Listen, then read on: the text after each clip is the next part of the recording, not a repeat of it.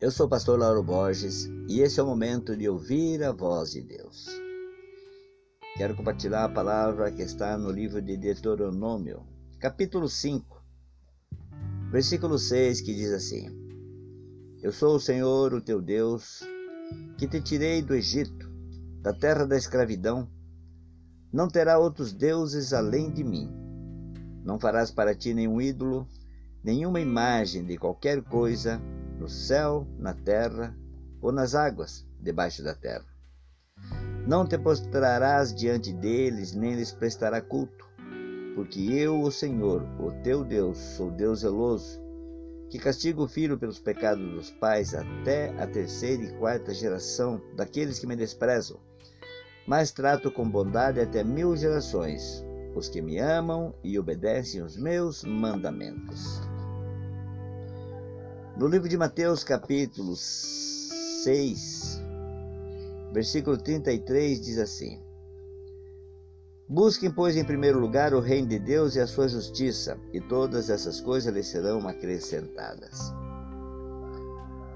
Quando as pessoas insistem em buscar o seu sucesso, buscar a sua sobrevivência em lugares que não têm nada a ver com Deus, investindo alto em faculdades, cursos é, buscando em outras coisas. E no final acabam trabalhando em serviços que não investiram nada. O diploma fica na parede, parado, guardado, e as pessoas acabam indo por um caminho que leva a Deus. Por que não procuraram antes? Todos os caminhos apontam para Deus palavra de Deus diz que todo joelho se dobrará e toda língua confessará que eu sou o Senhor. Se todos os caminhos apontam para Ele, vamos buscar a Deus em primeiro lugar. O Salmo 96, versículo 7, capítulo 96, versículo 7. Deem ao Senhor, ó famílias das nações, deem ao Senhor glória e força.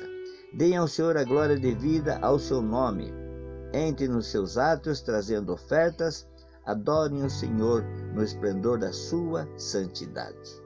Tremam diante dele todos os habitantes da terra. Todos os caminhos apontam para Deus. Pai querido, Pai amado, muito obrigado por mais esse momento na Sua presença.